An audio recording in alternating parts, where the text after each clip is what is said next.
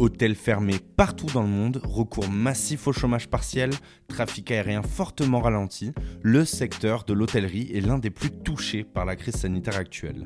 Les hôtels, comme les restaurants, sont pourtant des lieux fondamentaux du vivre ensemble, des échanges, des discussions, des rires et des rencontres, véritables lieux de melting pot de notre époque. S'ils apparaissent comme les grands sacrifiés de la crise sanitaire et même si la reconstruction de ce secteur s'annonce longue, les professionnels hôteliers s'annoncent tout, sauf vaincus. Je m'appelle Edouard Hermé et vous écoutez La Suite, un podcast October dans lequel je vais à la rencontre de ceux qui font l'hôtellerie et la restauration pour échanger sur leur retour d'expérience de la crise du Covid, de ce qui a changé pour eux et de leur vision de l'avenir. Dans ce deuxième épisode, je rencontre David Dassin, propriétaire de plusieurs enseignes hôtelières comme Lemon Hotel, Egg Hotel, Enzo Hotel et encore Ibis Budget. David Dassin, 51 ans. Euh, dans l'hôtellerie depuis une petite quinzaine d'années. Moi, j'ai commencé avec un premier hôtel euh, à Romainville en 2007, euh, même configuration, hein, un hôtel préfecture, ce qu'on appelle. et puis après, je suis tombé en 2008-2009 à une période où bah, la plupart des gros groupes avaient décidé de faire ce qu'ils appellent de l'asset light. Euh, c'est-à-dire que c'était euh, le, sujet était d'externaliser les murs afin de retrouver euh, bah, du cash, puisque les murs se vendaient déjà plutôt cher. ils se vendent encore plus cher maintenant, mais déjà à l'époque, ils se vendaient cher. Et bah, les flux tournant plus vite quand on a un fonds de commerce que quand on a des murs. Hein, forcément, la, la, maturité est bien plus longue sur des murs. donc l'idée était pour eux de vendre ou bien que des murs, ou bien murs et fonds. Et donc moi je me suis positionné euh, à l'achat en portefeuille, parce que tel était leur désir, alors là en l'occurrence du groupe Accor, et j'ai racheté euh, un portefeuille, enfin plusieurs portefeuilles, en l'occurrence d'hôtel Formule 1 et Tapotel. Et bah, finalement, mon métier, euh, qui était de déstocker, je l'ai refait dans l'hôtellerie parce que finalement, j'ai donné une deuxième vie à un portefeuille d'hôtels, à un groupe d'hôtels qui, selon le vendeur Accor, était arrivé en, tout cas sur les sites que j'avais achetés en fin de vie. Et donc j'ai créé une nouvelle marque, euh, deux nouvelles marques même, Lemon Hotel et Egg Hotel. Donc Lemon Hotel pour le segment F1 et Egg Hotel pour le segment euh, Étape Hotel, puisque le deal que j'avais avec Accor, c'était d'acheter des actifs débrandés. David Dassin, par le type de biens qu'il détient et de prestations qu'il vend, est donc un spécialiste du secteur de l'hôtellerie des voyageurs d'affaires et de clients d'hôtels économiques. Une clientèle parfois délaissée par les groupes hôteliers, auquel David a su donner une seconde vie. Mais alors, qu'est-ce qui s'est passé pour son segment à la fin du premier confinement? Bah, à la sortie du premier confinement, on a senti clairement qu'il y avait une volonté, une foudre de, vie euh, plutôt importante euh, tant au niveau des sorties du segment loisirs, du segment tourisme, du segment professionnel également. Donc les chiffres ont vraiment explosé. Naturellement, c'est euh, un peu retombé, en tout cas sur la partie loisirs, hein, puisqu'on a par définition plus le droit de, se déplacer. Euh, heureusement sur le segment super économique et économique, mais surtout super économique, le segment corpo est toujours aussi présent. Comme nous l'avons vu, le voyage d'affaires, malgré un second confinement, a continué de fonctionner. Alors comment est-ce que David l'explique? Comme la majorité euh, des actifs qui composent euh, mes hôtels est dans le super économique ou dans l'économique, je m'adresse énormément euh, ben, à ce qu'on appelle les, ouvriers, les gens qui sont les commerciaux, mais beaucoup d'ouvriers de bâtiment. Et là, pour le coup, que ce soit le commercial ou l'ouvrier de bâtiment, il ne peut pas télétravailler.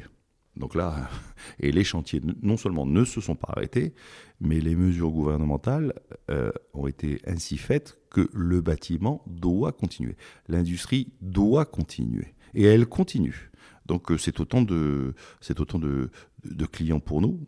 Euh, parce que, je sais pas, celui qui fait une toiture, qui habite à Clermont-Ferrand et qui a un chantier à Arras, eh ben, mécaniquement, il va dormir du lundi au vendredi à Arras. Et ça tombe bien parce qu'on a un hôtel là-bas. Comme nous venons de le voir, les confinements n'ont finalement pas tant pénalisé l'activité de David Dassin. Il en a même profité pour acquérir de nouveaux biens, le marché étant devenu un marché vendeur. Mais il ne faudrait pas croire que la situation est idyllique pour autant. Et si le virage a été très bien manœuvré par David Dassin, c'est en partie parce que le gouvernement a pour lui très bien géré la situation, en tout cas d'un point de vue économique. Je pense qu'il aurait été probablement préférable d'aller plutôt protéger les personnes vulnérables. tout le monde connaît a priori les, principaux, les principaux facteurs maladie, mais de pas bloquer l'économie, parce que je pense qu'il y aura plus de morts liées aux problèmes économiques qui en sont induits que euh, aux véritables morts de cette pandémie. Euh, de la même façon que je trouve qu'on a perdu beaucoup de temps de ne pas avoir de masque lors du premier confinement. Au niveau des entreprises, il me semble que la gestion qui en a été faite par, euh, le gouvernement, le discours et le ton de Bruno Le Maire a été plutôt très efficace. Parce que moi j'ai pas mal de copains qui ont des hôtels dans d'autres pays et là, pour le coup, ça a été un véritable drame parce que les loyers ont continué à être dus, les banques ont continué à prélever, le chômage partiel n'a pas été mis en place, euh, et donc beaucoup se retrouvent dans des situations catastrophiques. Aujourd'hui, je parle de mesures effectives, réelles, concrètes. Euh, déjà, le fait de décaler toutes les charges sociales, parce que sur un hôtelier, quelles sont ces quatre premières euh, source de charge. C'est pas difficile. Quand tu as acheté à crédit, c'est le remboursement de la banque. Deux, ce sont les fluides, l'eau et euh, l'EDF. Trois, la masse salariale. Et quatre, euh, divers frais divers, dont les taxes. Le gouvernement a fait de telle sorte que l'ensemble de ces quatre charges ont été reportées. Les banques reportées de six mois dans un premier temps, puis de six mois supplémentaires. Hein, dès lors euh, qu'on avait un code NAV qui correspondait à des activités hôtelières, restauration et événements. Donc l'hôtellerie en fait partie. Deux, euh, tout ce qui est URSAF a été le temps du premier confinement euh, reporté. Trois, la masse salariale a pu être pilotée vraiment conformément à l'activité, hein, puisque les mesures de chômage partiel sont quand même très très pratiques facile. Euh, pour t'en donner un exemple, euh, tu sais, les feuilles de paye, les bulletins de paye du mois d'avril, on a dû les faire trois fois. Trois fois parce qu'un coup, le chômage partiel, il fallait le faire comme ci, comme ça. Après, le formalisme avait changé. Et la veille du 31, je m'en rappellerai toute ma vie, on a dû refaire toutes les fiches de paye parce que le formalisme avait changé euh, par décret le jour même pour que le remboursement soit, permis. Et donc, la façon de faire était que nous, les entreprises, nous avancions les salaires et qu'ils nous soient remboursés par l'État dix jours après. Et moi, j'avais fait un pari avec des copains. Je dit, vous verrez, on ne sera jamais remboursé. On va devoir avancer à nouveau les salaires du mois de mai. Eh bien, pas du tout. Alors, on n'a pas été remboursé le 10, mais on a été remboursé le 15. Donc, franchement, chapeau bas, parce que, naturellement, je pense que le gouvernement, comme tous les autres gouvernements, mais comme tout le monde, a volé à vue. Et euh, donc, euh, bah, toutes ces mesures, hein, les banques ont réagi tout de suite, pour la plupart. Euh, en tout cas, l'URSSAF a joué le jeu. le gouvernement, par rapport à la masse salariale, a permis de piloter vraiment au plus juste de l'activité. Et toutes les sociétés qui, facturent des fluides, hein, l'eau, l'EDF, etc., et le gaz, ont également reporté. À l'heure où j'enregistre ce podcast, 50% des demandeurs des PGE, les prêts garantis par l'État, ne les avaient pas utilisés, ce qui est le cas de David Dassin. La question se pose donc, pourquoi avoir fait appel à des PGE si ce n'est pas pour les utiliser dans l'immédiat Pour moi, ne pas souscrire au PGE eût été une faute de gestion. Parce que aujourd'hui, au travers des mesures que je t'ai données, d'accord, sur le principe, un entrepreneur qui ferme son hôtel, a priori, peut ne pas avoir quasiment de charge. Donc il peut tenir longtemps. D'accord Et donc ne pas avoir besoin d'un PGE. En revanche, on ne sait pas, on ne connaît pas l'issue de cette crise sanitaire, on ne connaît pas euh, les conditions de la crise économique qui va venir probablement juste après. Euh, et donc, l'avoir sous le coude, euh, bah, c'est quelque part se prémunir d'une défaillance éventuelle. Bah, gérer, c'est prévoir, c'est anticiper.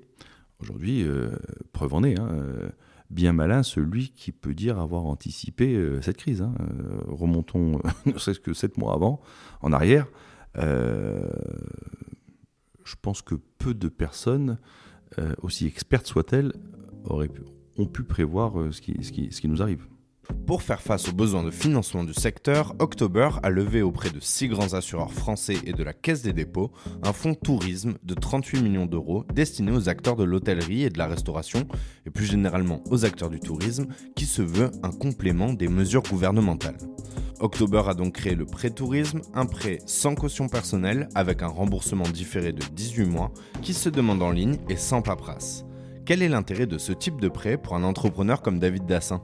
Dans mon métier, qui est l'hôtellerie, euh, faire un, prêt avec un, un, décalage de 18 mois, c'est coller à la réalité de l'exploitation. Je m'explique. Dans l'hôtellerie, tu as un vrai parallèle entre deux courbes, la courbe des CAPEX, donc des travaux que tu entreprends, et la courbe du chiffre d'affaires. Naturellement, à condition de faire des CAPEX et des travaux qui correspondent à un besoin et qui soient plutôt euh, euh, bien faits et bien vus.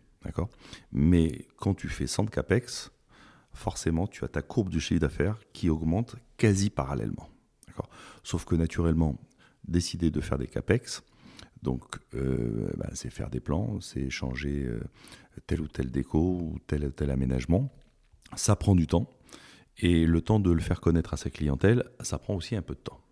Donc si tu veux, euh, si le budget des travaux est de 100 et de commencer à les rembourser que 18 mois après, euh, c'est plutôt très pertinent parce que ça épouse parfaitement la courbe que l'exploitant va pouvoir obtenir et donc euh, être dans des conditions plus que confort pour rembourser. Donc c'est idéal. Si vous le voulez bien, refermons ce volet strictement économique. Depuis la crise du Covid, l'ensemble des parties prenantes se sont mises d'accord pour dire que le monde a changé et que nous sommes durablement impactés. Comment est-ce que cela s'est manifesté pour les hôtels de David et quels ont été les premiers changements appelés à être durables qui ont été mis en place lors du premier confinement? Sur toutes les chaînes d'hôtels, euh, on a tous pris des, euh, des mesures et euh, des protocoles sanitaires plutôt très poussés. Donc qui, qui commencent à l'entrée, hein, avec du gel à peu près à tous les niveaux et à tous les, à tous les endroits, de, des masques à disposition naturellement des équipes, mais aussi des clients. Euh, alors, aujourd'hui, on a oublié, mais euh, en mai, juin, juillet, trouver des masques, c'était pas, c'était encore une sinécure. Euh, après, naturellement, on a densifié tous les protocoles pour laver et nettoyer et désinfecter. Trois, pour les parties en réception pour nos équipes, la plupart travaillent avec des gants, hein, de sorte d'éviter absolument tout, contact. Et puis après, euh, on, a, euh, désinfecté euh, avec des systèmes de, vapeur d'eau très chauds qui, en quelques minutes, bah, je pense notamment à tous les couvre-lits, ou de quoi, etc., permettaient d'avoir une chambre, une chambre nickel. Plus de façon très régulière des nettoyages avec de, toutes les parties communes. C'était ces fameuses personnes en, combinaison blanche avec des, des, qui nettoyaient absolument partout. Ça avait l'avantage et de rassurer les équipes, les clients, et puis aussi euh, d'assurer une, euh, une propreté et l'hygiène euh, la meilleure possible.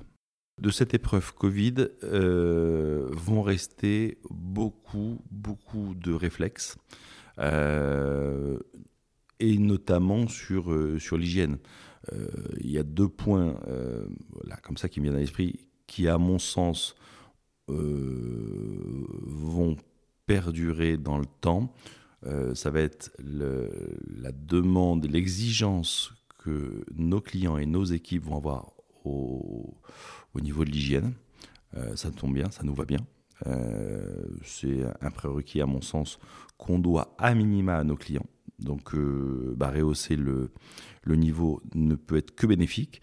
Et puis, un deuxième point qui, à mon avis, va va, perdurer, c'est euh, le télétravail. Voilà, je pense que toutes les réunions par Teams, Zoom euh, vont, euh, vont être vont se densifier de façon claire. Télétravail densifié, modèle bouleversé, c'est l'ensemble de la chaîne de valeur qui a été modifiée.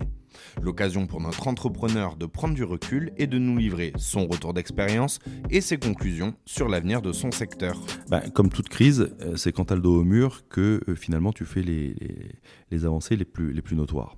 Moi, en ce qui me concerne dans mon, dans mon, dans mon métier, euh, ça m'a permis de beaucoup réfléchir sur l'évolution de mon segment super économique et économique, euh, où globalement, mon plus gros concurrent aujourd'hui est euh, Airbnb. Donc Airbnb, pourquoi un client va chez Airbnb plutôt que, chez, euh, que dans un hôtel? C'est un, par rapport à un tarif, deux, par rapport à une expérience. C'est un peu différent effectivement d'aller dans un appartement ou dans une maison que dans une chambre d'hôtel. Mais aussi, et beaucoup, en tout cas sur mon segment économique et super éco, c'est euh, de pouvoir se faire la cuisine et pouvoir euh, laver ses vêtements. D'accord? Puisque le Airbnb touche plutôt majoritairement du moyen séjour que du court séjour. Euh, et donc, bah, dans les nouveaux hôtels que je suis en train de rénover, bah, c'est pas difficile. Je mets un frigo, un micro-ondes dans chaque chambre. Et je fais une cuisine collective digne de ce nom et je fais une laverie collective digne de ce nom. De sorte que si tu veux euh, un groupe de chantiers d'ouvriers, et là je suis assez content parce que je suis en hôtel, j'ai réussi à, fidéliser un groupe d'une vingtaine d'ouvriers portugais qui sont là pour un chantier euh, qui va durer 3-4 mois. Bah, ils sont venus dans cet hôtel parce qu'il y avait précisément une cuisine collective et une laverie collective.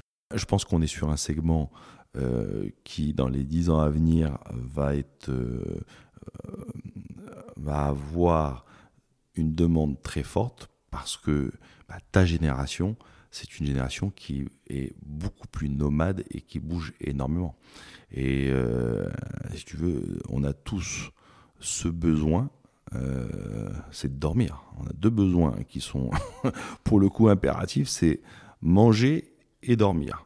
Euh, ah, tu peux t'acheter une montre ou pas te l'acheter, tu peux t'acheter un pull ou pas te l'acheter, tu peux t'acheter un nouveau casque comme tu as là ou, un, pas un nouveau, tu peux t'acheter des casquettes ou pas une casquette. Tu peux faire comme tu peux ne pas faire, d'accord? Mais dormir, où que tu sois, tu devras dormir. Manger, où que tu sois, tu devras manger. Voilà.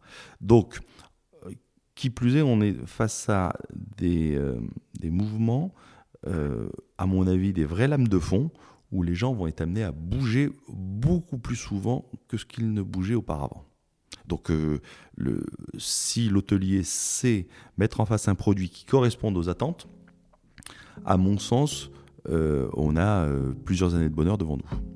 Comme nous le disions en introduction de cet épisode de La Suite, les acteurs du tourisme, représentés aujourd'hui par David Dassin, gardent confiance en l'avenir et ils ont de quoi. De par la mobilité croissante, l'essor de la digitalisation et la prise de conscience des acteurs du secteur de se renouveler pour faire face à de nouveaux concurrents comme Airbnb, les professionnels du tourisme peuvent aspirer à des jours meilleurs. C'est en ce sens qu'October s'engage en partenaire de confiance pour pallier aux problèmes de financement pour faire de la suite une réussite. Et la suite, ça se passera avec Olivier Milesi, gérant du restaurant Ninkasi sans souci à Lyon.